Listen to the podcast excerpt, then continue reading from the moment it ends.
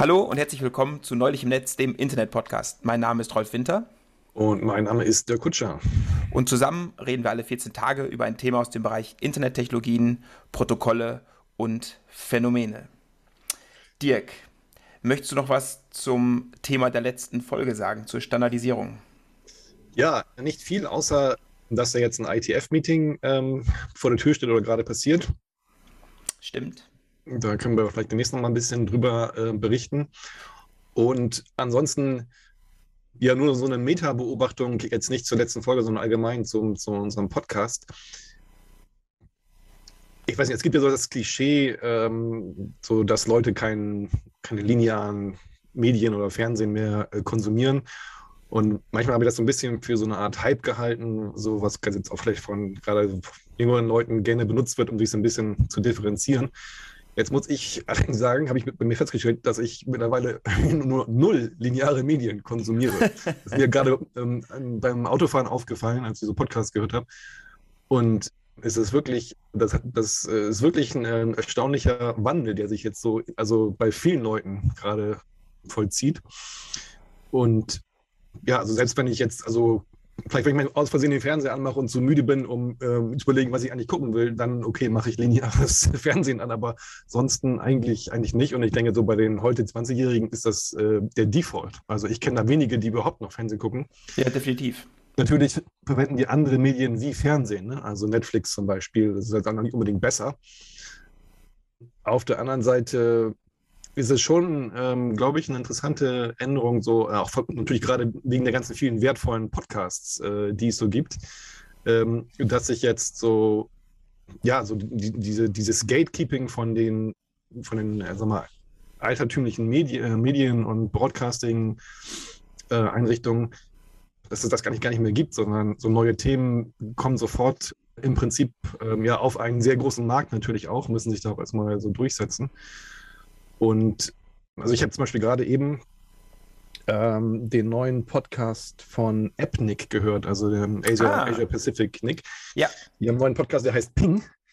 Und da war als erster Beitrag ein Interview mit unserem bekannten äh, Jeff Houston von der ja.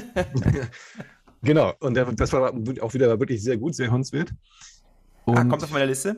Genau, packen wir an die Shownotes und dann noch vielleicht so ein einen weiteren Tipp, ich meine, ähm, das ist ja manchmal ganz nett, wenn man so ein bisschen über den Tellerrand hinausblicken kann.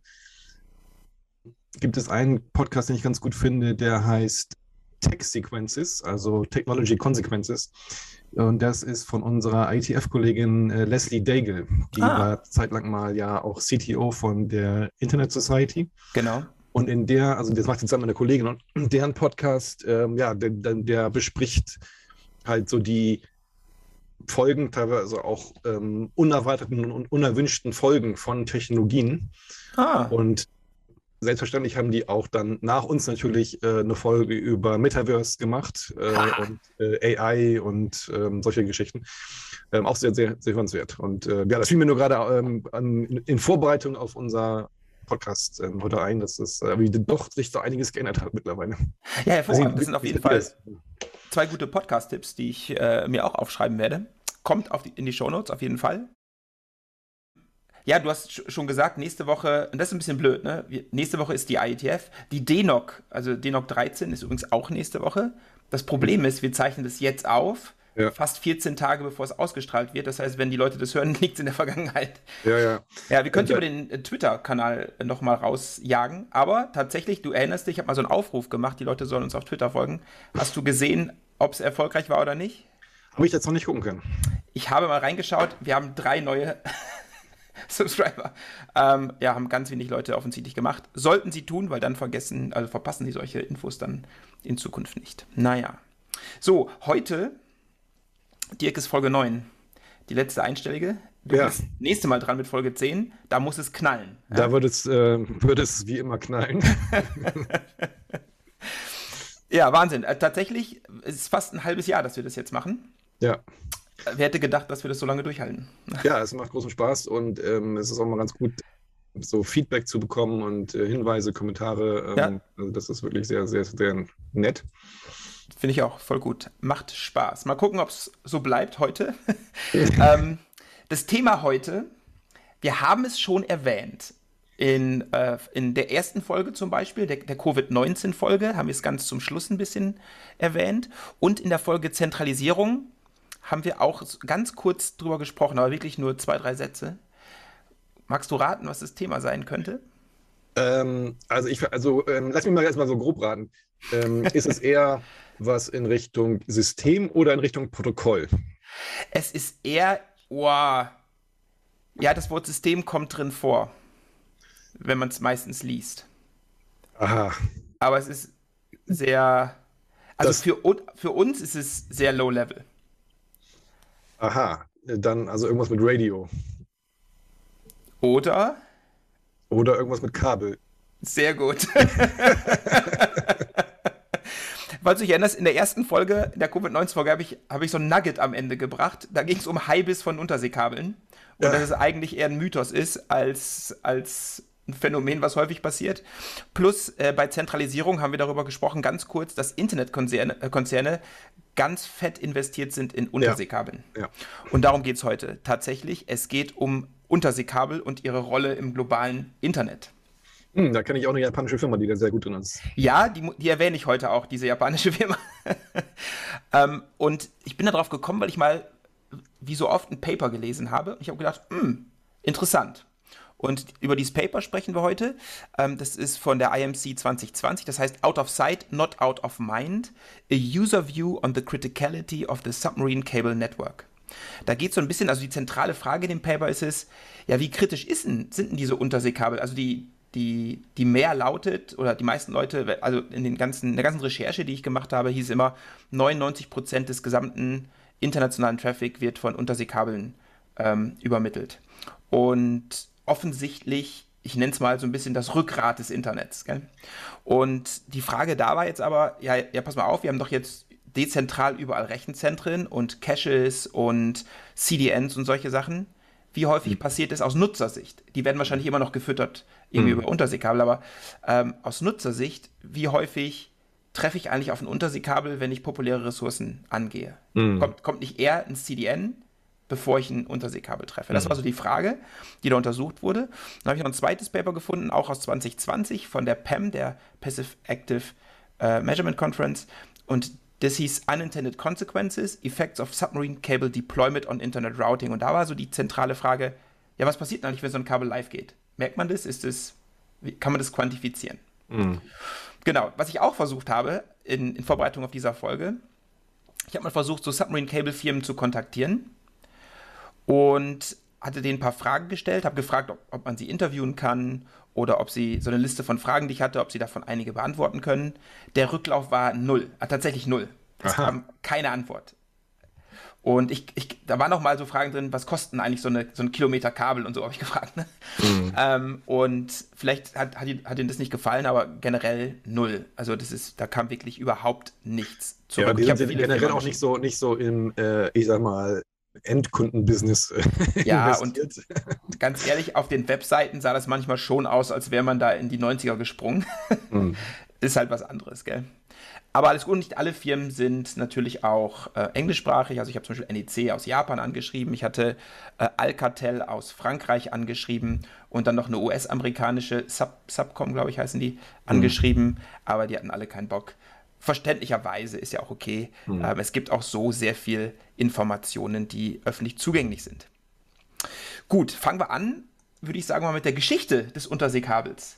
Dirk, ja. was, was, meinst du, wann, wann, ist denn das erste Unterseekabel verlegt worden? Oder das erste unter, das, das durch Wasser lief, sagen wir es mal so. Das erste war natürlich nicht gleich der große Ozean, sondern es lief tatsächlich durch einen Fluss. Aha. Ähm, aber wann, wann war so der erste Versuch, das zu, zu tun. Ich würde sagen, das müsste so im 19. Jahrhundert gewesen sein. Ende des ja, 19. Jahrhunderts. Nö, gar nicht mal Ende. Eher so, so Anfang. Okay. Also, okay, am Anfang. Okay.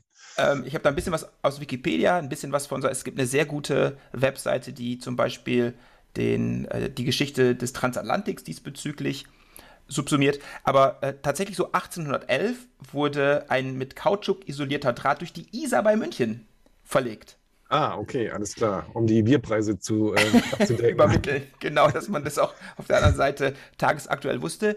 Ähm, aber tatsächlich hat sich herausgestellt, Kautschuk ist kein sonderlich guter Isolator für so ein Draht, hat nicht lang gehalten.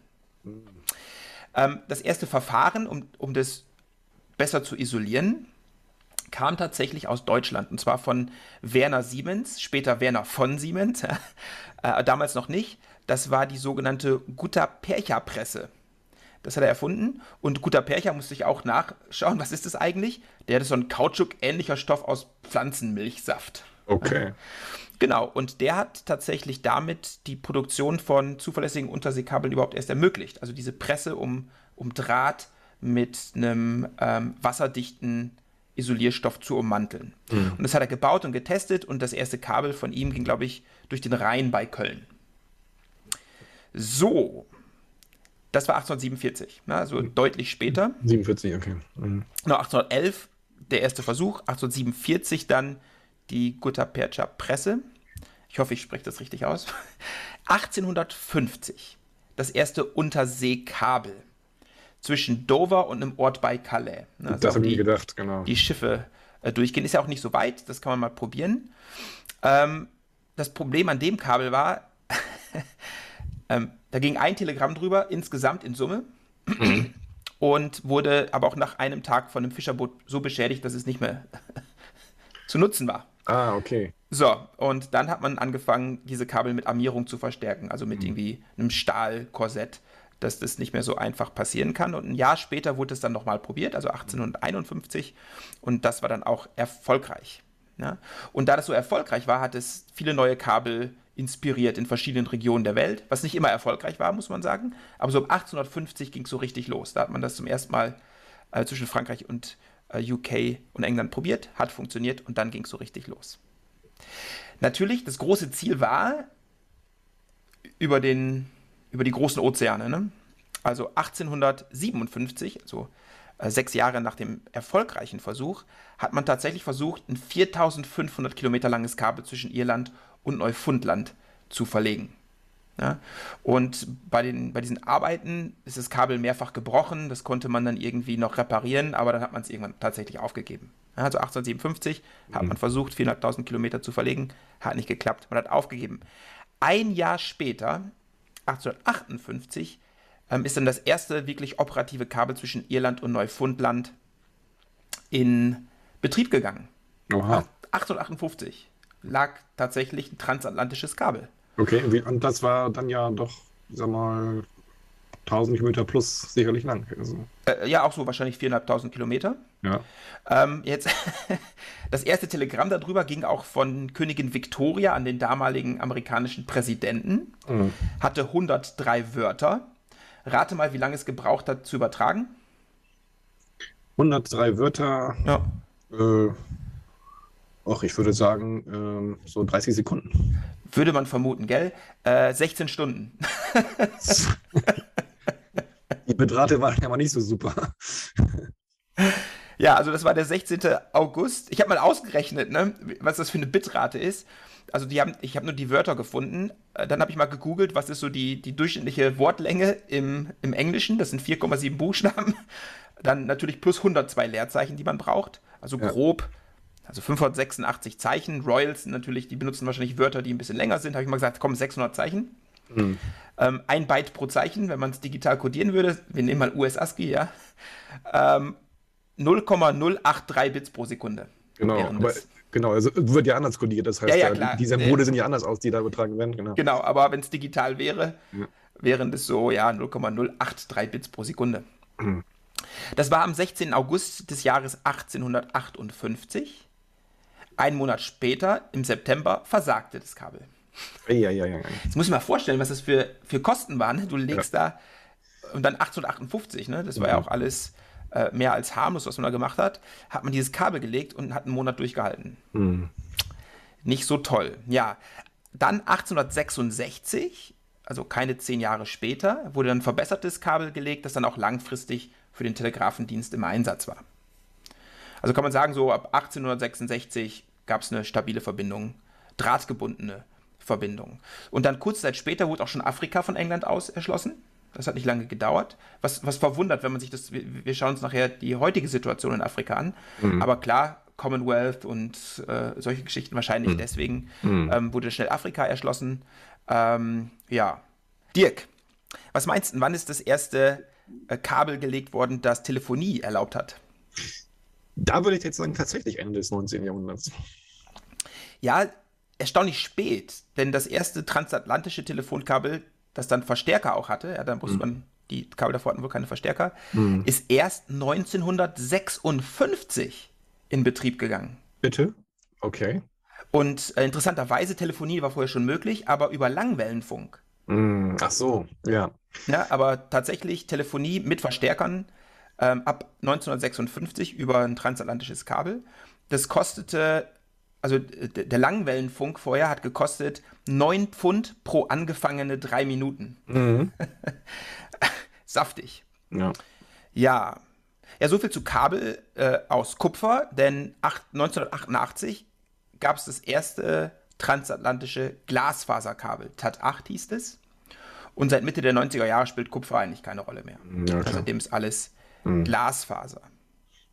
Ja, aber wie gesagt, da gibt es eine sehr schöne Webseite, die ist in, in den Shownotes ähm, über die Historie ähm, im, des Transatlantiks und seiner Kabel. Da sind viele Bilder, auch von den Kabeln, von alten Verträgen, alte Preislisten auch von, von den Kupferkabeln etc. Ist total spannend. Darf man sich gerne durchschauen. Aber so viel erstmal zur Geschichte, denn es war erstaunlich neu. Ich hätte auch gedacht, dass zumindest Telefonie durch den Atlantik schon viel früher war äh, mit Kabel, aber das ist wohl so nicht der Fall. Da war ich ähm, überrascht. Was meinst du? Rate doch mal, wie viele Glasfaserkabel gibt es denn aktuell so zwischen, durch die Ozeane? Also nicht nur Atlantik, sondern Pazifik und Indischer und das was ich alles. Also alle Ozeane, alle. Ah, okay. Ich würde sagen, das ist so, ich würde mal so 100 ungefähr sagen. Interessant. Also ich, als bevor ich das wusste, habe ich mir auch überlegt, boah, wie viel gibt es denn? Ich hätte gesagt, das sind viele tausend. Mhm. Aber tatsächlich sind es nur deutlich über 400. Also sind okay. weniger als 500, aber sind deutlich über 400. Mhm. Und aktuell sind so drei Dutzend sogar in Planung. Also ist schon einiges in Planung. Okay. Und es gibt eine sehr gute Webseite, die heißt Submarine Cable Map von Telegeography, die kennst du wahrscheinlich auch. Wirklich eine schöne Karte, wo man auch die Landing Stations sieht und mhm. die, die Kabel und etc. Also die Geografie der Kabel, also wo die langlaufen, ist alles nur approximiert, aber das ist trotzdem eine sehr, sehr schöne ähm, Oberfläche, um da mal einfach so durchzuscrollen und sich das anzuschauen. Man kann die Kabel anklicken und kriegt Informationen mhm. darüber. Aber die, also Telegeography sagt, es werden wohl in den nächsten drei Jahren im Bereich von 60 neuen gebaut, mit einer Gesamtlänge von ja, so 290.000 Kilometern. Mhm. Wenn man sich das jetzt mal vorstellt, ich habe gedacht, boah, 400 ist aber wenig. Also du, du kannst ja eigentlich relativ einfach dann auch signifikante Störungen da reinbringen in so ein Netzwerk mit so wenig Kabeln. Mhm. Na gut, aber jetzt, ich meine, so die, diese großen Strecken, ähm, da legt man jetzt natürlich, okay, ab und zu mal schon noch ein neues Kabel daneben oder sowas, aber die wurden ja hoffentlich auch so dimensioniert, dass sie jetzt erstmal paar, ein paar Jahre halten. Also so genau. viele neue braucht man ja auch nicht andauernd. Also.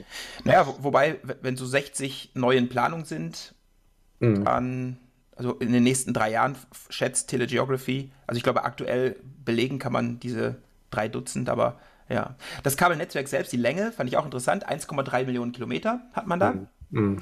Und äh, die einzelnen Kabel sind zwischen 130 Kilometern und 20.000 Kilometern. Ja. Auch interessant. Die haben auch eine FAQ-Seite. Super interessant, findet sich in den Show Notes. So, also haben wir mal die Anzahl und die Länge. Was meinst du so Richtung Kapazität? Was kriegt man dann über so eine Leitung drüber? Wie viel Bandbreite hat man denn da? Also, ähm, du musst noch mal kurz überlegen, was dann Leitung heißt. Das ist ja dann so ein Bündel ja, von. Genau, also das ganze Kabelsystem. Die nennen das ja. mal Cable System, also das gesamte ja. Kabelsystem. Ja. Das ganze Bündel in Summe. Ähm, also, das wären sicherlich jetzt so, so, ein, so ein, modernes, ähm, dickes Kabel mit mehreren Glasfasersträngen und so. Das wäre ein Petabit pro Sekunde, wird das sein. Ja, nicht schlecht geraten. Also, das, das, das Beste, was in, aktuell in Planung ist, was ich gefunden habe, ähm, das scheint so die also es ist nur Planung, es existiert noch nicht, aber das scheint so der aktuelle Rekord zu sein, ist ein halbes Petabit pro Sekunde. Ja. Und was meinst du, wie viele Fiber Pairs sind da so drin? Hm, das, das ist schwer zu sagen. Ist schwer zu sagen, ne? Ich hatte auch ja. keine Ahnung. Also, es war einfach, weiß ich doch nicht. Also, ich hätte jetzt gedacht, genau, 100. sowas hatte ich auch gedacht. Mach's einfach mal viel rein, weil äh, kostet ja nichts, ne? Ja. Also, es ist einfacher, mal mehr reinzumachen und später festzustellen, war meine naive Annahme, und später festzustellen, brauchen wir nicht als nachher noch ein zweites Kabel daneben zu legen. Ja, weiß ich nicht. Bei, bei 20.000 Kilometern denke ich, dass man das auch dann, dass man, der, dass der Spleißungsaufwand relativ hoch ist. Ja, genau. Und tatsächlich, also das äh, ist auch wohl ein neuer Rekord von, achso, dieses Kabel, was da gebaut wird, ist von NEC. Mhm. Ich habe ja schon gesagt, ich werde sie, äh, dieses japanische Unternehmen nochmal erwähnen. Ja. Announced 8. Oktober diesen Jahres, halbes Petabit Bandbreite, 24 Fiber Pairs. Okay, ja, ja, genau. Und vorher war das Maximum wohl so 16. Mhm. Wer, wer ist der Auftraggeber? Was meinst du von diesem neuen Kabel? Google. Nah dran, Facebook. und verbindet die USA mit Europa. Ja, also eine weitere, zwischen USA und Europa gibt es sehr, sehr viele Verbindungen. Das ist mhm. eine weitere. Genau, aber wie gesagt, viele weitere Kabel sind in Planung. Ein Großteil davon, von diesen großen Internetkonzernen, und da du ja schon Google genannt hast, können wir mal durchgehen. Ne? Also Google zum Beispiel hat äh, Equiano announced. Das verbindet verschiedene afrikanische Länder mit Europa mhm. und hat, also dieses eine Kabel hat 20 mal mehr Bandbreite als das letzte Kabel, was Afrika angebunden hat. Mhm. Und das wird Google gehören. ähm, genau, das haben die ähm, announced. Die haben aber noch dieses Jahr noch mehr announced. Also die haben jetzt äh, im Juni ein neues Kabel announced, das heißt Firmina. Das wird die Ostküste der USA mit Argentinien, Brasilien und Uruguay verbinden. Mhm. Ein Monat später haben sie wieder zwei neue Kabel announced. Also im Juli 2021 das Blue und Raman Cable System. Blue verbindet Italien, Griechenland, Frankreich und Israel. Und Raman verbindet Jordanien, Saudi-Arabien, äh, Djibouti, Oman und Indien. Ah ja. Und das alles dieses Jahr announced. Das hm. ist schon Wahnsinn. Und was meinst du, wie viel, an wie vielen Kabeln ist Google beteiligt? Also entweder beteiligt im Sinne von einzelne Fiber oder alleiniger Besitzer. Die haben auch Kabelsysteme, das, sind, das gehört denen einfach. Ähm, gut, wenn du sagst äh, 400, dann, dann würde ich sagen 100. Ja, äh, weniger tatsächlich, mhm. aber äh, insgesamt schon 20. Mhm. Und wie okay. gesagt, viele davon im alleinigen Besitz. Und wenn man mhm. sich dann vorstellt, die haben dann, weiß nicht, 100 Terabit oder eine ältere Kabel zum Teil auch, ja. wenn die da 100 Terabit haben, das gehört denen einfach. Ja, das, ja. Ist, das ist deren. Das ist ja, das ist ja genau das, was äh, Jeff Houston auch immer sagt, dass sich das äh, komplett geändert hat. Äh, also diese ganze Internetstruktur ähm, und aber auch, wer eigentlich in Infrastruktur noch investiert. Das sind dann eben nicht mehr die ja. Telekom oder früher waren es ja auch die Staaten selber. Und ja. mittlerweile, also mittlerweile ist es ja nur noch so, die haben halt so diese Art von Firmen. Ja, genau. Und ein Großteil, also. Ja, ist brutal, ne? Und ein Großteil der Bandbreite gehört denen jetzt einfach. Mhm. Und ähm, Telegeography wieder, ähm, die haben mal so gemutmaßt, wie sich das Datenvolumen durch den Atlantik entwickeln wird. Mhm. Und die vermuten in den nächsten, also bis 2035, also grob 15 Jahre, wird sich verzwanzigfachen. Das heißt, die Bandbreite wird auch benötigt. Ist in diesen Projektionen schon die Entwicklung von ähm, Low Earth Orbit Satellitennetzen mit berücksichtigt? Oder? Ich vermute fast nicht. Wobei da ist natürlich die Frage, äh, wie weit das, also das ist jetzt schwer abzuschätzen, wie weit sich das jetzt irgendwie entwickeln wird. Ne? Also du meinst, du ja. sprichst jetzt Starlink an und so weiter. Zum Beispiel, ne? ja. Mhm, genau. Ja, äh, ich denke nicht. Ja, so viel zu, zu der aktuellen Situation, ne? also mhm. wie das ähm, Kabelsystem aussieht. Dazu sollte man vielleicht noch sagen, die meisten Kabel, also wenn man sich so Kabel vorstellt, ne, ein Punkt da, ein Punkt da, die meisten Kabel sind keine Punkt-zu-Punkt-Verbindung, ja. sondern haben viele Anschlussstellen. Ne? Also wenn man sich mal die Karibik zum Beispiel anschaut, da verbindet ein Kabel dann ganz, ganz viele Inseln oder ähnliches. Es gibt auch Ringe, das heißt, wenn da mal ein, ein Fault auftaucht, dann erreicht man immer noch alle. Ähm, das ist dann ganz, ganz clever, wahrscheinlich auch besonders teuer, aber mhm. das gibt es auch. Und ähm, wie, wie, muss man sich das dann vorstellen, wenn man jetzt so eine Punkt- zu Mehrpunktverbindung zum Beispiel hat? Gehen dann einzelne Glasfaserstränge einfach zu einer Insel, also geht dann ein, ein Strang zu einer Insel und ein anderer Strang woanders hin? Oder wie wird das, das ist eine gute Frage, habe ich auch nicht genau rausgefunden. Es kann auch sein, dass einzelne äh, mit einem RODIM, ne, mit so einem Add-Drop-Multiplexer einfach einzelne Frequenzen, also äh, Wellen. Ähm, genau, das muss die fragen. Gute Frage. Da findet man tatsächlich ganz wenig Informationen drüber. Mhm. Ja, das ist ein bisschen schade. Äh, oder ich müsste noch weiter mehr Zeit investieren, aber mhm. so ganz genau ähm, habe ich das nicht ähm, rausgefunden. Und tatsächlich, so die Minimum Design Lifetime sind 25 Jahre von so einem Kabelsystem. Also es, soll, es muss mindestens 25 Jahre durchhalten. Ja. Ähm, genau. Ja, was auch interessant ist in diesem ganzen System sind diese Landing Stations. Ne? Da habe ich ein ja. Video in den, in den Show Notes verlinkt. Ähm, da war ein Video, was ich mir angeschaut habe, das war total interessant. Das ist in Dänemark, wo viele Kabel auch anlanden. Und das ist so ein Industriegebäude ohne Beschriftung, alles. Das sieht, da fährst du so dran vorbei. Ne? Das, und dann siehst du im Innenraum, haben wir das Kabel gezeigt, das ist dann irgendwie, ja gut, im Video kann ich jetzt zeigen, ne? ungefähr so dick.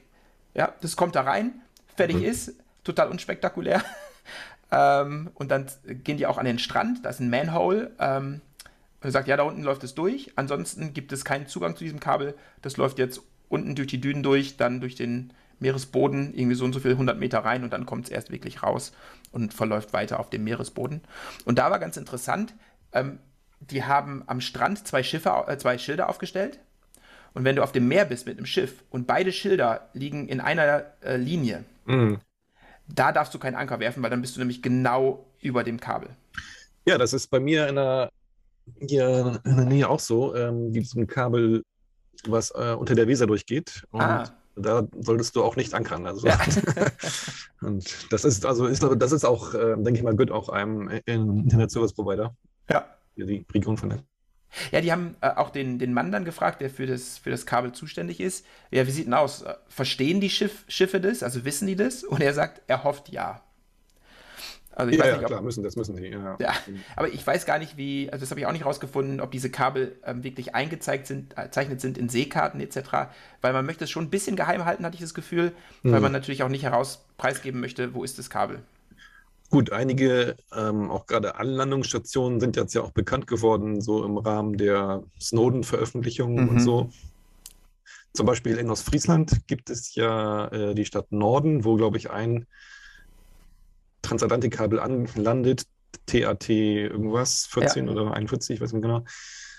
Und ähm, da ist er bekannt geworden, so über Prism und so weiter, dass da die NSA direkt die Daten anzapft. Mhm. Ja, sehr interessant. Eins von dieser, ich glaube sogar der Punkt, ähm, ich glaube, der war in einem der Videos, die ich da verlinken werde, auch äh, gezeigt, tatsächlich. Ja. ja. So, also haben wir gesehen, ist ein, ist ein wichtiges System. Jetzt schauen wir uns mal äh, so Unterbrechungen, Störungen und Ausfälle so ein bisschen an. Weil offensichtlich, wenn du 400 von diesen Kabeln hast und ein, zwei von denen werden gestört, dann kann es natürlich zu Problemen kommen. Ähm, also bevor wir uns die Paper anschauen, pro Jahr passieren im Schnitt 100 Ausfälle.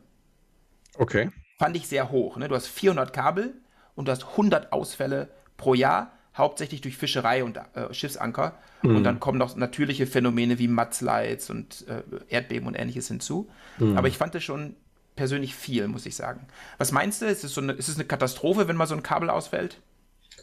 Ich denke, die sind so designt, dass man die ähm, ähm, wieder hochholen und reparieren kann.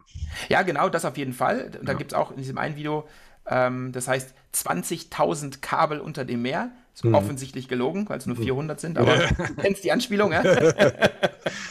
Und das ist von 2010, darf, ja. das, die ähm, begleiten auch so ein Schiff auf so einer Reparatur.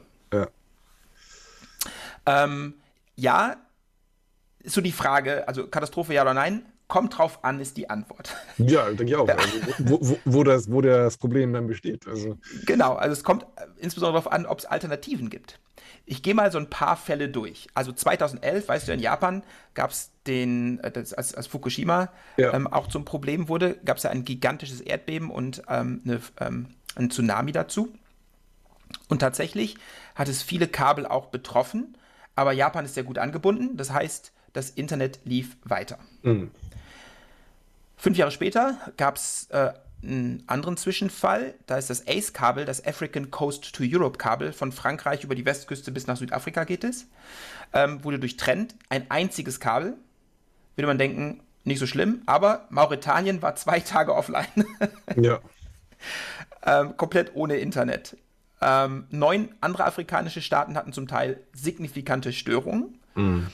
Und äh, 2020 gab es nochmal ein Problem mit dem WAX-Kabel, das West African Cable System. Und es gab wieder signifikante Störungen in vielen afrikanischen Ländern. Das heißt, die sind einfach nicht so gut angebunden. Klar. Und damit gibt es dann bei so Störungen größere mhm. Probleme. Mhm. Insbesondere wenn es mal zwei Kabel oder so betrifft. Ich glaube, dieses 2020, als das Wax-Cable gestört war, gab es noch eine andere Störung, zeitgleich. Mhm. Ähm, da war, glaube ich, ein Matzleit irgendwie für verantwortlich. Ja, dann kann es mal sein, dass ein ganzes Land tagelang ohne Internet ist. Hm. Dann 20, ja. Naja, mach weiter. Ja, 2018 gab es das CME 3 Kabel, äh, hatte ein Problem. Das ist eines der längsten Kabel der Welt. 2018 war es gestört, am 10. Mai für einige Zeit. Und das Kabel verbindet Westaustralien und Westeuropa und geht okay. durch den Mittleren Osten. Na, verbindet da auch ein paar Punkte. Ja. Und als das Kabel gestört war, ist die RTT, also die Rundlaufzeit, hm. von Australien nach Singapur. Die hatten durch dieses Kabel unter 100 Millisekunden Rundlaufzeit. Hm. Durch die Störung ist es auf über 300 gestiegen. Ja. Also eine mehr als Verdreifachung der Rundlaufzeit. Und da wird Voice over IP jetzt langsam interessant. Ja, da wird auch dann Daytrading interessant. Ja, genau, solche Geschichten. Ne? ähm, also auch da ähm, interessante Effekte. Und das letzte, was ich gefunden habe, es gibt da eine Webseite, die habe ich auch in den Show Notes verlinkt, wo diese Kabelstörungen aufgezeigt werden. Ich, ich glaube, das sind die meisten. Das ist irgendwie von, ähm, von so einer Cable Organization, irgendwie Subsea Cable Forum oder irgendwie sowas heißt es. Äh, November 2021, also gerade jetzt. Ja, wir haben heute den 5., das ist gerade passiert. Ähm, die, die Headline war: Vietnam Internet Cable broke third time in a year. Oh, okay. Also, die haben zum dritten Mal mit diesem Kabel Probleme dieses Jahr. Ja. Ähm, und ein zweites ist auch gerade defekt bei denen. Ah, ist es spürbar, aber nicht, die sind nicht abgeschnitten vom Internet, aber es ist spürbar. Also, da war eine Mutter, die über, ist gerade auch Corona noch irgendwie, ne, die hat gesagt, mhm. ja, ihr Kind ähm, muss Videokonferenzen machen, läuft gerade nicht so gut. Mhm. Ja, das Thema fand ich total interessant und da hätte ich auch äh, noch weiter stöbern können, weil es wirklich ähm, tolle Ausfälle gibt. Aber äh, da gibt es ein gutes Video von 2020, auch von der Internet Society ähm, gesponsert, von der African Peering und äh, Interconnection Forum, der AF, AFPIF. Mhm. Ähm, und da geht es tatsächlich um ähm, Störungen in den ähm, ähm, Kabelsystemen, mhm. die da in den Ozeanen liegen. Das ist total interessant. Ähm, und auch was man machen muss, wenn so ein Fehler auftaucht. Also welche oh, Schritte was mich erstmal interessieren würde, ist, ähm, wie sehen dann so Systeme aus, mit denen man diese Kabel monitort und dann die Fehler bemerkt? Also merkt man nur irgendwann, es geht nicht, es geht nicht mehr oder wird da irgendwie noch was anderes gemacht? Ähm, also wie wird ja, das, das so gemanagt? Das ist total interessant, genau. Also das, das, äh, es gibt ja auch verschiedene Fehler. Es gibt ja nicht nur Off, sondern es gibt auch ähm, andere Störungen. Und in diesem äh, Video 20.000 Kilometer äh, äh, Kabel unter dem Meer ähm, haben die zum Beispiel gezeigt, wie man den F Fehler findet ähm, und ähm, so Sachen. Also zum Beispiel, die schicken dann Töne durch das Kabel. Ja. Um die, die Stelle zu finden und elektrische Impulse und sowas. Ähm, und das ist ganz interessant, wie man die, die Fehler. Äh, genau, also ich frage jetzt, ob da jetzt zum Beispiel neben den Glasfasersträngen noch irgendwelche anderen Kabel drin sind, so zum, zum Monitoren oder sowas. Mm, also die haben halt so ein, so ein Kupferrohr drumherum mhm. für Strom, für die, für die Repeater. Aber ich glaube, kein extra Kabel fürs Monitoring, wenn ich das richtig gesehen habe. Mhm. Ich glaube, die schicken auch dann optische Signale rein und anhand der Reflexionen können die dann sehen, wie weit es vielleicht entfernt ist und solche Sachen, was es für eine okay. Art von Fehler ist. Das war, aber auf Details äh, bin ich da nicht gestoßen. Mhm. Findet man bestimmt, aber das war jetzt nicht so mein, ja. äh, äh mein Schwerpunkt. Aber in 20.000 Kabel, Entschuldigung, unter dem Meer ähm, hat man das gezeigt, wie dann dieser, dieser Fehler auch repariert wurde mit einem Roboter und die haben das Kabel durchtrennt und solche Geschichten. Was ist überhaupt so die, ähm, die Abschnittslänge zwischen Repeatern? Also die man maximal äh, ich glaube so um die 100 Kilometer. Okay. Ja, also bei 20.000 Kilometern, weißt du, da liegen auch ordentlich viele Repeater unten drin. Genau, das soll, das soll man vielleicht dazu noch sagen, ne? dass da halt jetzt nicht nur das Kabel liegt, sondern. Nee, nee, nee, nee, nee, nee. Auch diese kleinen Torpedoröhrchen, die dann das Signal wieder verstärken, retimen mhm. und, und besser machen, genau. Ja, ähm, in diesem Video von der AFPIF war eine Sache, die ich interessant war. Die haben gesagt, und wahrscheinlich bezieht sich das auf die Kabelsysteme, die die da unter äh, ihren Fittichen haben. Was meinst du, wie lange dauert es im Schnitt, bis so ein Kabel repariert ist? Mm, Inklusive Anfahrt des Schiffes. Ach so. Ja, weiß nicht, also schon einen Monat vielleicht so. Ja, Schnitt? perfekt. Die haben mhm. gesagt, im Schnitt 28 Tage. Mhm. Und das hängt von vielen, das, also wo ist das Schiff, das repariert? Das musste mhm. da hin. Wie ist die Wetterlage? Ähm, du kannst dich bei jedem Wetter reparieren, so ein Kabel da rausholen und, und wieder fertig machen. Mhm. Ähm, wie tief ist das Kabel? Und ähm, wie tief ist es im Sand? Also da gibt es ganz, ganz viele Sachen, die das beeinflussen, aber mhm. im Schnitt 28 Tage, bis es repariert ist. Mhm. Fand ich auch eine interessante Info. Habe ich sonst nirgendwo gefunden, außer in diesem Video. Sehr interessant. Und die Kabel, die liegen ja alle irgendwie auf dem Meeresboden. Tatsächlich, ja. Die hängen ja nicht irgendwie dann, also. Die liegen da einfach. Also an den Küsten sind die tatsächlich noch äh, unter dem Seeboden. Eingebuddelt, genau. genau. Ja. Und dann irgendwann kommen die raus. Und tatsächlich, ähm, an, wenn, wenn die See nicht so tief ist, sind diese Kabel auch dicker, also verstärkter. Und je tiefer es geht, desto dünner werden diese Kabel, weil die dann diese Armierung nicht mehr brauchen, weil hm. da dann zum Beispiel kein Fischernetz mehr drüber geht oder ähnliches. Aber die Haie, die Haie. Die Haie, ja. ja, ist ganz interessant. Also diese äh, Kabelsysteme waren total interessant. Die haben auch in diesen 20.000 Kabel unter dem Meer, haben die so einen Kabelhersteller auch gesprochen und der redet über viele Dinge nicht. Also zum Beispiel, wie, das, wie dieses Kupferrohr hergestellt wird. Hat er gesagt, sagen wir nicht. Mhm. Ähm, das ist Betriebsgeheimnis. Und die haben gesagt, vieles davon in dieser Kabelindustrie ist Erfahrung. Und wenn man damit rausrückt, hat man ja. seinen Wettbewerbsvorteil komplett verloren. Das ist einfach ja, nur Erfahrung. Kann mir vorstellen, ja. ja. Total interessant. Ja, soviel zur Übersicht. Ähm, also zu dem Zeitpunkt fand ich das alles schon spannend. Jetzt kommen noch diese beiden Paper. Da gehen wir noch einmal durch. Also das erste Paper hieß. Ja, ein, eine Frage zwischendurch. Also, ja, gerne. Wie ist das so, wenn jetzt zum Beispiel so äh, Facebook ein Kabel bei ähm, NEC beauftragt? Also, mhm ist NEC dann ähm, verantwortlich, also natürlich stellen die das Kabel her und die Repeater und alles, also sind die auch verantwortlich, das zu verlegen oder weißt, also weißt du das zufällig? Ja, also es gibt, äh, also NEC hat eigene Schiffe, die können das. Okay. Es gibt ähm, Alcatel, äh, Alcatel, irgendwas, irgendwas, also eine, eine, ein Ableger von Alcatel, die haben auch eigene Schiffe. Huawei, glaube ich, hat eigene Schiffe. Also es gibt eigene, äh, Betreiber, die eigene Schiffe haben. Mhm. Dann der, der Betreiber der Kabel, insbesondere wenn da viele Kunden drauf sind, die haben keine eigenen Schiffe. Das wird sich für die ja nicht lohnen. Ne? Mhm. Aber die haben Verträge mit Firmen, die Kabel reparieren. Mhm. Und ähm, die haben dann Verträge, wo es heißt, okay, nach so und so vielen Stunden Meldung Störfall geht das Schiff raus. Mhm. Ja? Und das ist dann eben oft sowas, so ein Alcatel-Schiff oder äh, Orange France oder was auch immer. Ja. Ähm, die Schiffe gehen dann eben auch für andere Leute raus. Mhm. Genau. Und ich denke, das Facebook-Kabel wird dann tatsächlich wirklich von Facebook betrieben. Das ist keine, es kann sein, dass es eine andere Firma ist, die das dann macht, aber da, das weiß man tatsächlich einfach nicht. Mhm. Ja, total interessant. Da sind viele dran beschäftigt in so einem Kabel. Mhm. Es war auch, das habe ich irgendwo gelesen, ähm, vor, vor diesen Google- und Amazon-Dingern haben viele Firmen tatsächlich erst Fiber gekauft, als das Kabel lag, weil es eine große Unsicherheit gab, ob das Ding wirklich zu Ende gebaut wird oder ähnliches. Aber wie das heute ist, weiß ich nicht, ob da erst eingesammelt wird und Interessen gesammelt mhm. werden und dann gebaut wird. Das ist tatsächlich sehr schwer herauszufinden. Das war eine der Fragen, die ich an diese, an diese Großen hatte. Die haben wir nicht geantwortet, leider. Mhm. Ja, out of sight, not out of mind, a user view on the criticality of the submarine cable network. Also da, da geht es tatsächlich darum, aus, aus End-User-Sicht, wenn ich zu meinen Ressourcen möchte, wie häufig ist es CDN, beziehungsweise wie häufig muss ich nicht durch ein Unterseekabel, mhm. wie häufig muss ich durch ein Unterseekabel. Mhm. Da war ein interessanter Fakt drin tatsächlich, ähm, den nenne ich mal ganz am Anfang. Die USA sind so mit ca. 40 Kabeln international angebunden. Und ähm, wenn die jetzt alle durchtrennt werden, war so ein bisschen, äh, was meinst du, wie viel würden die über Satellit rauskriegen? Dieses, dieses Volumens, was normalerweise über Unterseekabel geht.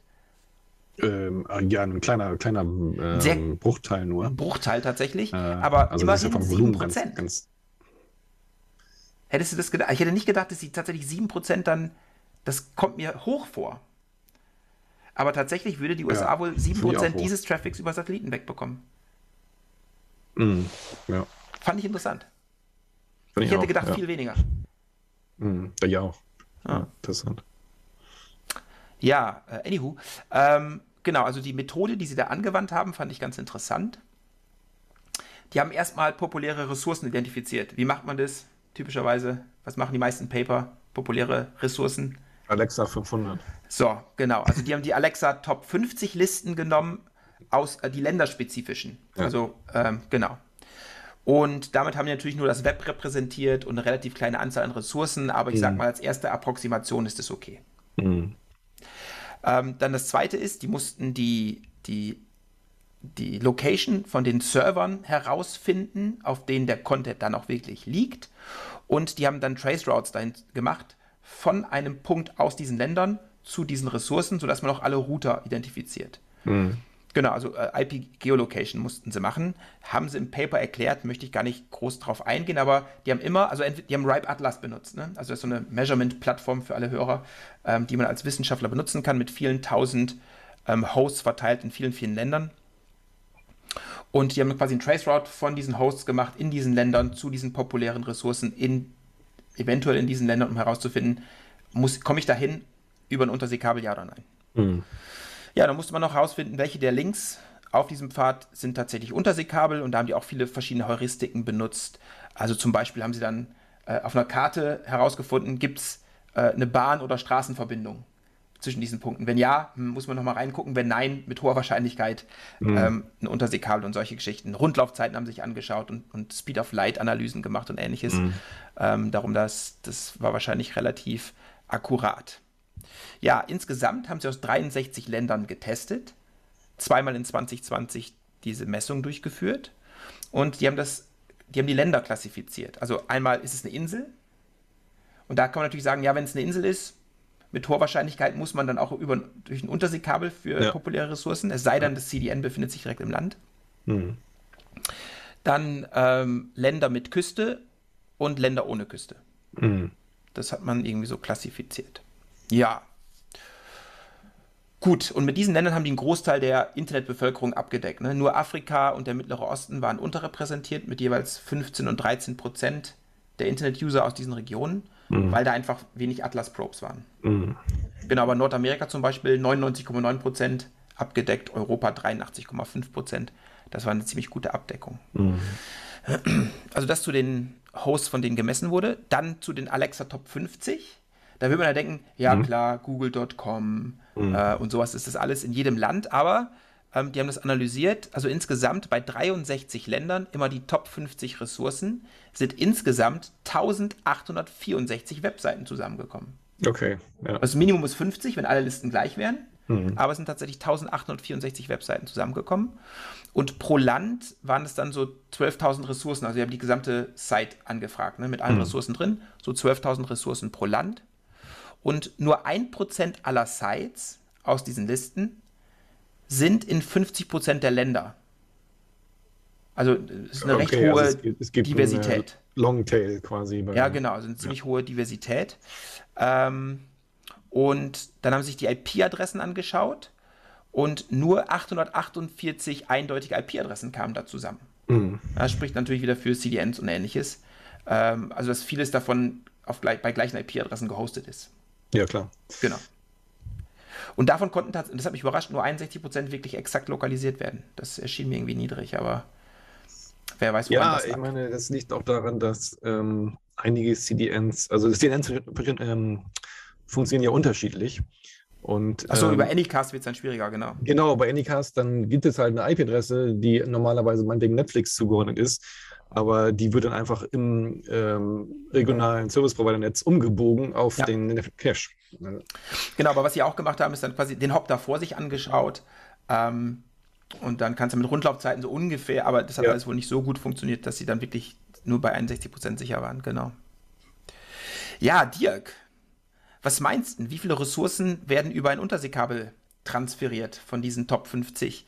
Du kannst ja mal Inselstaat, Länder mit Küste und Land ohne Küste irgendwie einzeln. Genau. Also das ist ziemlich schwierig, das allgemein ähm, so mal akkurat zu beziffern. Mhm. Ich kann mir also, weil zum Beispiel in einem, ich sag mal, entwickelten Internetland, mein, ja. also Deutschland, okay, ähm, ne, zähl das mal dazu. Da ähm, hat man ja schon, sag mal, eine hohe Dominanz auch von, ja, von diesen ganzen äh, Apple, Google, mhm. Facebook, Netflix-Diensten und so. Ja. Und deren Traffic äh, wird natürlich zu großen Teilen nicht übertragen über diese Kabel, sondern diese kommen alles aus Caches. Genau, verlässt nicht mal das Land. Genau. Genau, es verlässt, nee, genau, es verlässt nicht mal das, das äh, Internet Service Provider Netz. Ja. Und von daher also für, für solche Situationen ist das eigentlich wahrscheinlich eher, ist eher so, dass ähm, ein geringerer Teil im Verhältnis überhaupt noch Ende zu Ende übertragen mhm. wird. Und na klar, wenn du jetzt ein anderes Land hast, was jetzt, äh, wo es nicht so viele Internetnutzung gibt und so eine Inselstaat und sowas, da wird natürlich dann eher, eher alles übertragen, weil es da gar keinen Cache vor Ort gibt oder sowas. Also, also der Europa, können wir mal den Europaspitzenreiter ja. äh, nehmen. Ähm, Zypern. Ja. ist viel Wasser drumherum, gell? Ähm, 65% aller Ressourcen werden dann über ein Unterseekabel noch übertragen. Ja, genau.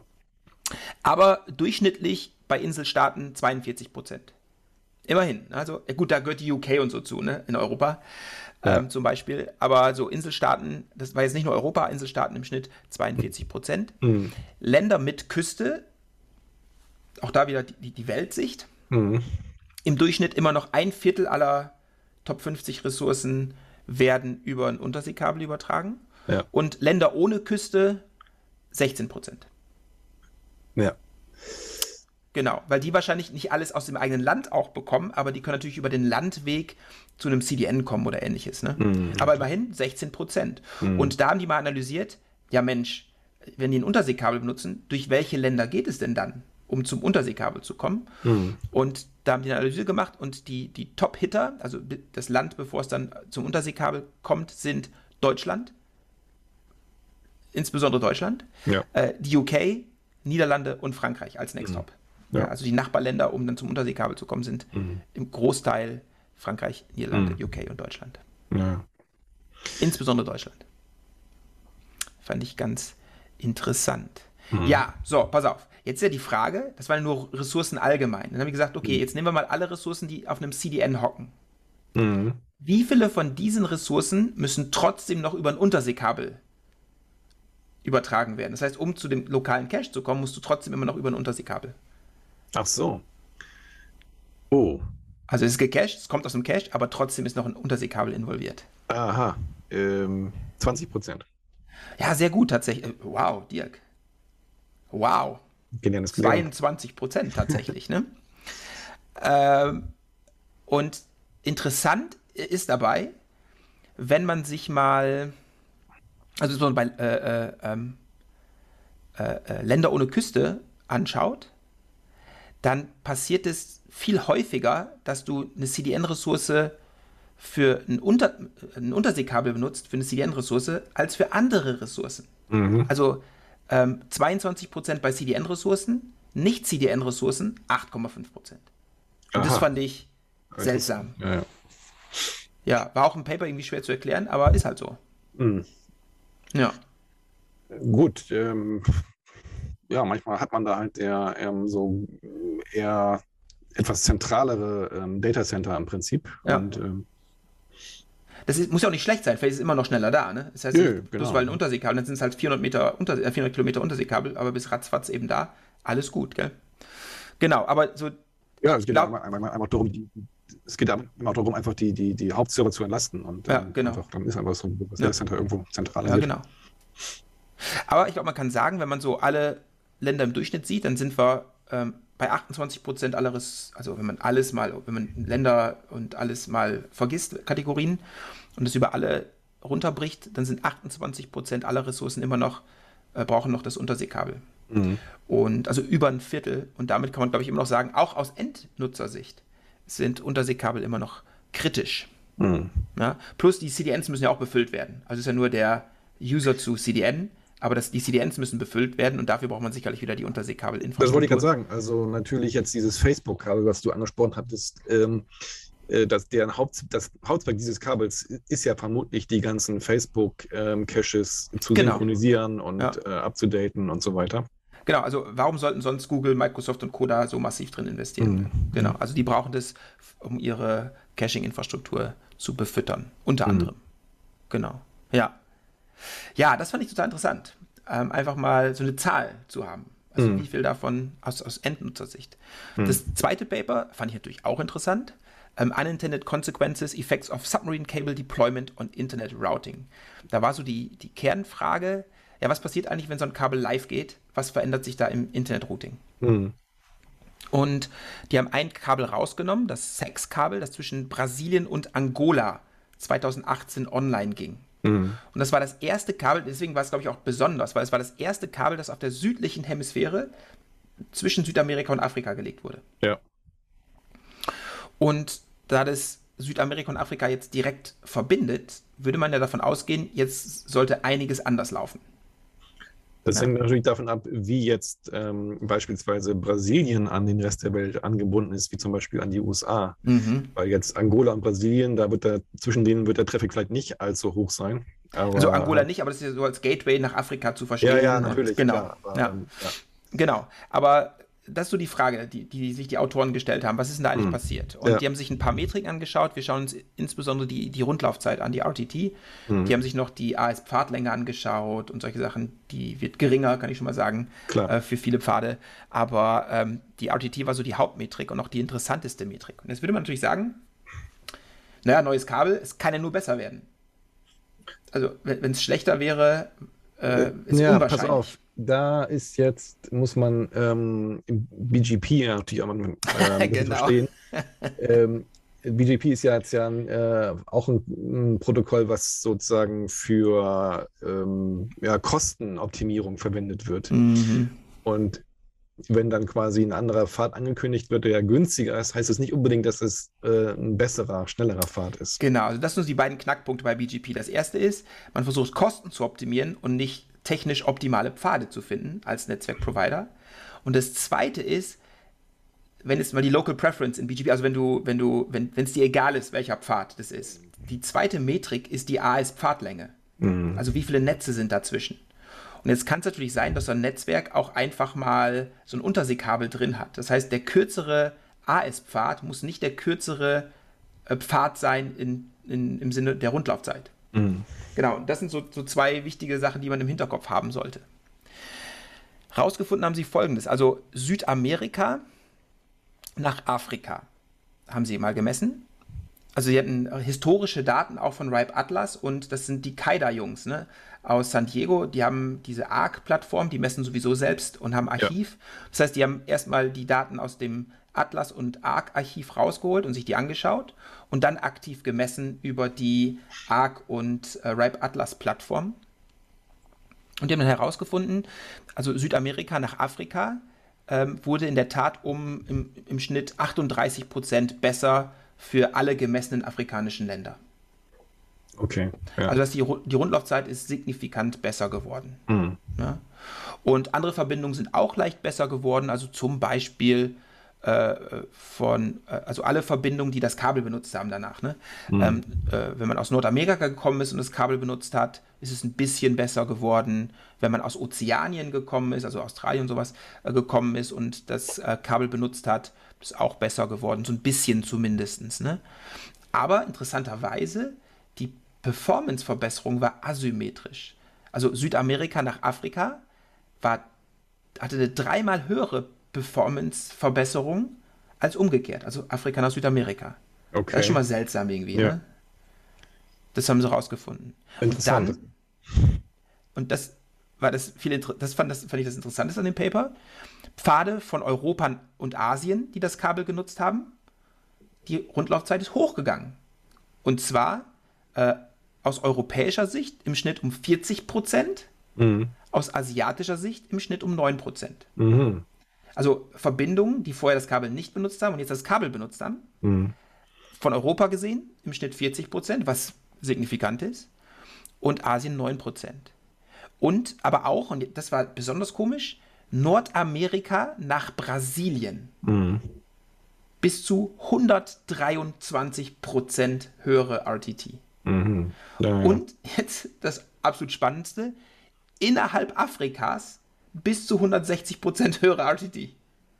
Da also, ist vielleicht okay. mit dem, mit dem Routing nicht ganz in Ordnung gewesen. Mm, da ist irgendwas ganz schief gelaufen, ne? Ja. Und keiner hat es gemerkt. Ja. Also es ist nicht so, dass, dass, Leute sich beschwert haben. Die haben später mit dem äh, Angola Cable, heißt der Provider, mhm. und haben, haben mit dem gesprochen und der gesagt, es gab keinerlei Beschwerden. Läuft. Ja. Aber da, da mhm. muss man sich jetzt schon ja. fragen, was ist denn das dahinterliegende Problem? Und wir haben schon ein bisschen was beantwortet. Die Autoren im Paper konnten, die, also Angola Cable hat sich da äh, sehr geschlossen gehalten wohl. Ähm, und die haben, die konnten nur spekulieren. Also natürlich einmal so Konfigurationsfehler im internen und externen Routing, ja. also BGP und das ähm, IGP. Mhm. Ähm, dann haben sie gesagt, naja, ähm, andere autonome Systeme haben jetzt Angola Cable genutzt, obwohl es bessere Wege gibt. Und da kann man sich mhm. natürlich fragen, ja, liegt es an Local Preference, weil es billiger ist ne, für die jetzt auf einmal? Könnte sein. Die haben aber auch gesagt, in Afrika gibt es wenig lokales Peering. Das heißt, die sind untereinander schlecht verbunden. Ja. Und das kann bedeuten, dass jetzt plötzlich innerhalb Afrikas dieses Angola-Cable nach, nach Brasilien und zurück benutzt haben. Ne? Das kann passieren. Ja, oder einfach auch, dass, ähm, dass es da irgendwie einen Flaschenhals am Ende gibt und äh, dass einfach die Systeme überlastet waren. Also das ja. äh, kann ja, alles sein. Ist, total verrückt. Und die haben gesagt, in Afrika ist wohl häufig eine, eine, eine Praxis, für internationalen Traffic eine Default-Route zu setzen. das heißt, wir haben für alles Routen, der mhm. Rest ist international und der geht halt jetzt alles nach Angola Cable. Ja. Und dann ja, wird genau. vielleicht mal das also Cable benutzt. Ja. Das, das ist äh, vielleicht auch mal ganz interessant so aus, äh, ich sag mal, so Internetarchitektursicht ursprünglich war das Internet ja auch so ein bisschen anders gedacht, ähm, dass man im Falle von, weiß nicht, äh, Nukleareinschlägen dann darum rumrouten kann und so weiter. Das äh, geht natürlich prinzipiell theoretisch schon noch, aber dadurch, dass es halt jetzt so kommerziell alles so ähm, auch gesteuert ist und ähm, halt so Routing-Protokolle wie BGP halt diese Geschäftspolicies ähm, immer umsetzen, äh, geht es halt immer seltener um, um beste Pfade und, und schnellste Verbindungen und sowas. Das ist halt dann ja. äh, so, ein, so ein nice to have, aber dann das ist äh, nicht immer das Hauptziel. Was man eigentlich haben möchte, wäre dann, dass der Traffic in der Lage wäre, dann um solche Performance-Probleme auch rumzurouten. Und das ist leider zurzeit gar nicht so einfach möglich. Also, ja, definitiv. Aber ich fand es ein schönes Schaustück, dass äh, mehr Kabel nicht immer überall in der Welt für jede Verbindung, die man haben kann, besser ist. Ja? Und die haben das, wie gesagt, Angola Cable auch gemeldet und die haben danach geschaut. Also mehrere Nachbarn von Angola Cable haben wohl ihr Routing angepasst und es ist wohl besser geworden. Aber die haben nicht gesagt, ob es jetzt besser ist als vorher oder nicht. Das fand mm. ich ein mhm. bisschen schade. Die haben jetzt nicht ja. rausgerückt, es ist besser als, als super schlecht, mm. aber immer noch schlechter als äh, ohne das Angola-Cable oder ob es tatsächlich jetzt auch insgesamt besser geworden ist. Da haben sie sich nicht ausgelassen. Ja. Aber ja, ähm, ich fand es ein, eine interessante Erkenntnis, dass es da tatsächlich auch zu Verschlechterungen gekommen ist. Und wie gesagt, der Grund könnte durchaus BGP und die Kostenmetrik sein. Mhm. Genau weiß man das eben nicht. Das ist so das Ding. Klar. Ja, so viel zu Unterseekabeln. Ich fand es tatsächlich einen spannenden Ausblick, weil ich selbst wenig in dieser Welt drin bin. Ja, gut, wir haben das ja mal so ein bisschen mitbekommen, dass das irgendwie bei NEC zum Beispiel äh, auch schon ein wichtiges Geschäftsfeld ist. Mhm. Und das wäre jetzt mal meine Frage, Rolf, wie das sozusagen vom Markt jetzt eingeschätzt wird, wie die Zukunft der Unterseekabel aussieht. Das kann man vielleicht ja an den Aktienkursen manchmal sehen oder ja. ja, an anderen ähm, Aussagen. Ähm, haben wir dazu irgendwelche Informationen? Ja, also ich habe bei meiner Recherche immer wieder Artikel gefunden, die gesagt haben, das boomt. Also das Geschäft bei den Unterseekabeln boomt. Mhm. Und der, der Grund sind eben diese großen Provider. Man sieht auch tatsächlich, es werden mehr Kabel und mehr Kabel. Ich habe dann immer mal Statistiken auch bei äh, Telegeography mal so die Jahre durchgeklickt mhm. und das wird immer mehr tatsächlich. Also mhm. es, man hat nicht das Gefühl, dass es stagniert. Ähm, und alle sind positiv eingestimmt. Es gab keine, die gesagt haben, oh, da gibt es irgendwann einen Einbruch oder ähnliches. Das hieß mhm. mehr, mehr, mehr, mehr, mehr. Mhm. Das fand ich ganz interessant. Ja. Gehst du jetzt Aktien kaufen, oder? Nee, also, aber das wäre, äh, ja, ist halt die spannende Frage. Wenn jetzt so Dinge wie Starlink und sowas passieren, ähm, könnte man ja erstmal intuitiv sagen, hm, vielleicht wird dann ja mehr Traffic über, ähm, über den Weltraum transportiert. Aber ähm, vermutlich, hast du ja schon auch schon gesagt, wird das nur ein Bruchteil des Traffics sein. Mhm, und genau. ähm, vieles, was sozusagen, ja, auch gerade diese Cache-Synchronisation, äh, so Background-Traffic und sowas, äh, ja. da ist wahrscheinlich Unterseekabel auf lange Zeit äh, das Medium der Wahl. Und ich glaube auch, bis du im Weltraum mal so ein halbes Petabit pro Sekunde hinbekommst, wird wahrscheinlich auch dauern. Ähm, plus, es ist auch eine Sache von Energie, ne? Also wie viel Energie brauchst du dann, um solche Raten hinzubekommen und ähnliches. Mhm. Genau. Aber ich glaube, das ist unschlagbar und da waren sich auch alle immer irgendwie einig. Ja. Ähm, diese Unterseekabel sind durch nichts zu ersetzen, außer durch neuere Unterseekabel. Genau. Und es ist wenig, Schlusswort. Ja, genau. Und es sind tatsächlich auch wenig, es ist wenig Konkurrenz in diesem Geschäft. Also es gibt so drei große Player, die es ja. unter sich aufteilen, ja. aber äh, da ist wenig Konkurrenz irgendwie. Ja, Schlusswort, genau. Also Unterseekabel kann man, glaube ich, sagen, sind immer noch das Rückgrat des Internets in irgendeiner Form. Für die Content-Provider, aber auch für die Endkunden. Also trotz CDNs und regionalen Rechenzentren, vieles geht immer noch über Unterseekabel, auch für Endnutzer. Ähm, das Erweitern dieses Netzwerks kann manchmal interessante Effekte haben, auch negative, das fand ich sehr interessant. Ja, leider sieht man so wenig von den privaten Kabeln. Und auch Telegeography sagt, die kennen natürlich nur die Kabel, die, die öffentlich announced werden. Das können natürlich ein paar mehr sein, aber die gehen davon aus, dass sie mindestens 90% aller Kabel kennen. Hm. Und wer wirklich das mal live sehen möchte, dem kann ich zum Schluss wirklich nur sagen, schaut euch 20.000 Kabel unter dem Meer an. Das ist eine Dokumentation, die geht, ich glaube, so um die 45 Minuten aber die ist total interessant, insbesondere wenn man so dieser Kabelreparatur-Crew da irgendwie folgt. Das ist ganz lehrreich. Ja, ich glaube, es ist Zeit, den Stecker zu ziehen, Dirk. Ziehen den Stecker. Danke, Rolf. Dann sehen wir uns in 14 Tagen. Mach's gut. Wir sehen uns.